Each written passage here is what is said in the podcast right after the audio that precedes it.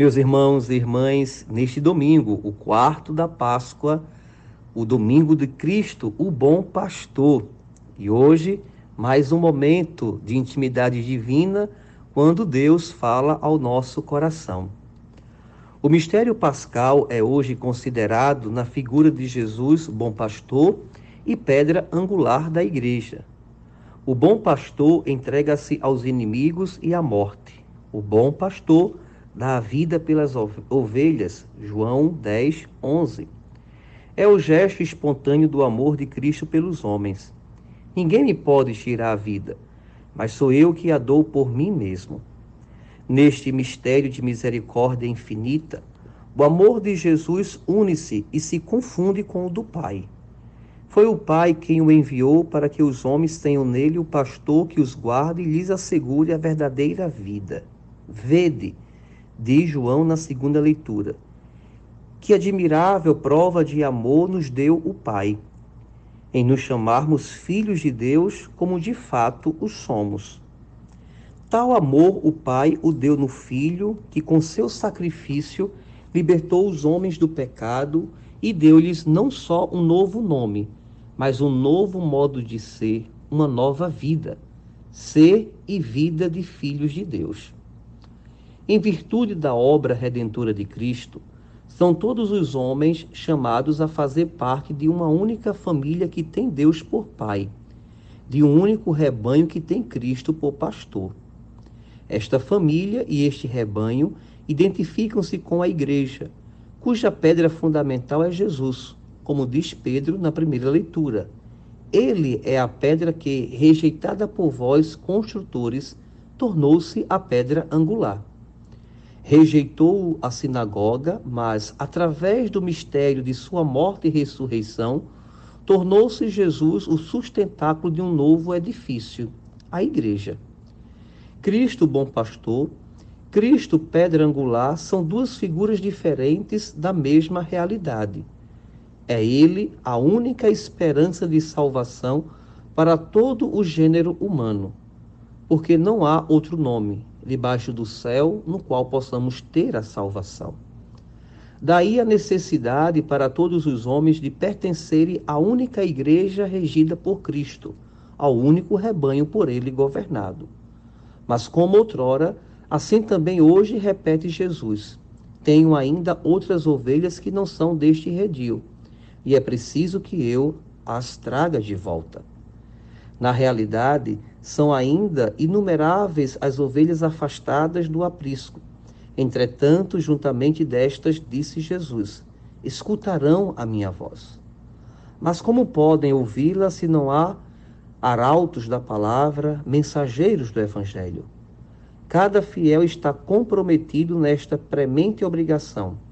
Com a oração, o sacrifício, a palavra deve procurar conduzir ao rebanho de Cristo as ovelhas desconhecidas, as ovelhas afastadas, as dispersas, as fugitivas, para que de todas se faça um só rebanho e tenham todas um só pastor. Uma última reflexão sugere o evangelho de hoje. Conheço as minhas ovelhas, diz Jesus, e minhas ovelhas me conhecem, como o Pai me conhece e eu o conheço. Não se trata de simples conhecimento teórico, mas de conhecimento vital que implica relações de amor e amizade entre o bom pastor e suas ovelhas. Relações que o bom pastor não hesita em comparar as do pai com o filho.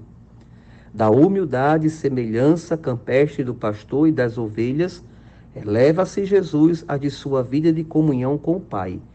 E em tal perspectiva insere suas relações com os homens. Eis a verdadeira vida dos filhos de Deus. Inicia aqui na terra, na fé e no amor, para culminar no céu, onde seremos semelhantes a Deus, porque o veremos como Ele é. Amém. Que nós, meus irmãos e irmãs, estejamos atentos à voz de Cristo, o bom pastor, e por ele sejamos conduzidos aos verdes prados, mas de verdade conduzidos à mesa do altar, onde nós o encontramos, vivo e ressuscitado, o único alimento perene e necessário para a nossa vida. Amém. Deus os abençoe e que todos tenham um bom domingo em família, em família na fé e na paz do Senhor. Amém. Louvado seja nosso Senhor Jesus Cristo, para sempre seja louvado. Mais um momento de intimidade divina com Deus neste quinto domingo da Páscoa. E assim nós pedimos, ó Senhor, permaneça eu em vós e vós em mim.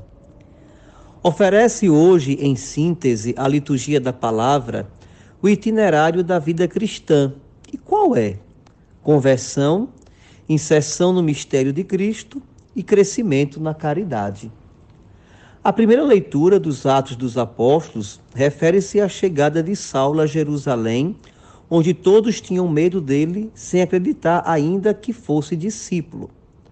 Mas Saulo, no caminho de Damasco, vira o Senhor que lhe falara, e fulminado de modo extraordinário pela graça, de feroz inimigo tornou-se ardente apóstolo de Cristo. Nem para todos é a conversão tão repentina Antes, normalmente requer longo trabalho para superar paixões e hábitos maus, para mudar mentalidade e conduta.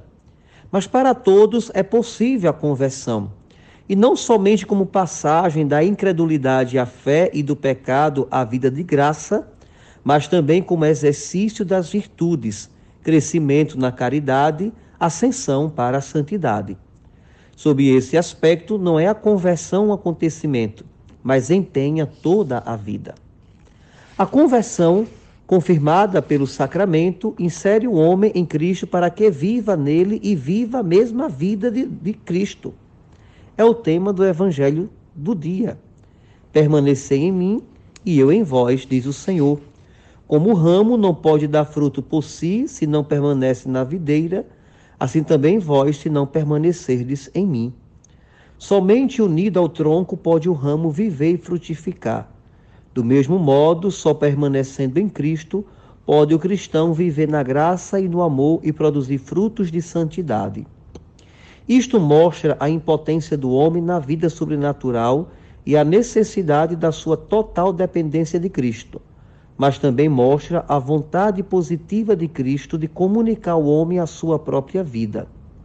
Por isso, Jamais pode o cristão perder a confiança. Os recursos que lhe faltam, encontra-os em Cristo.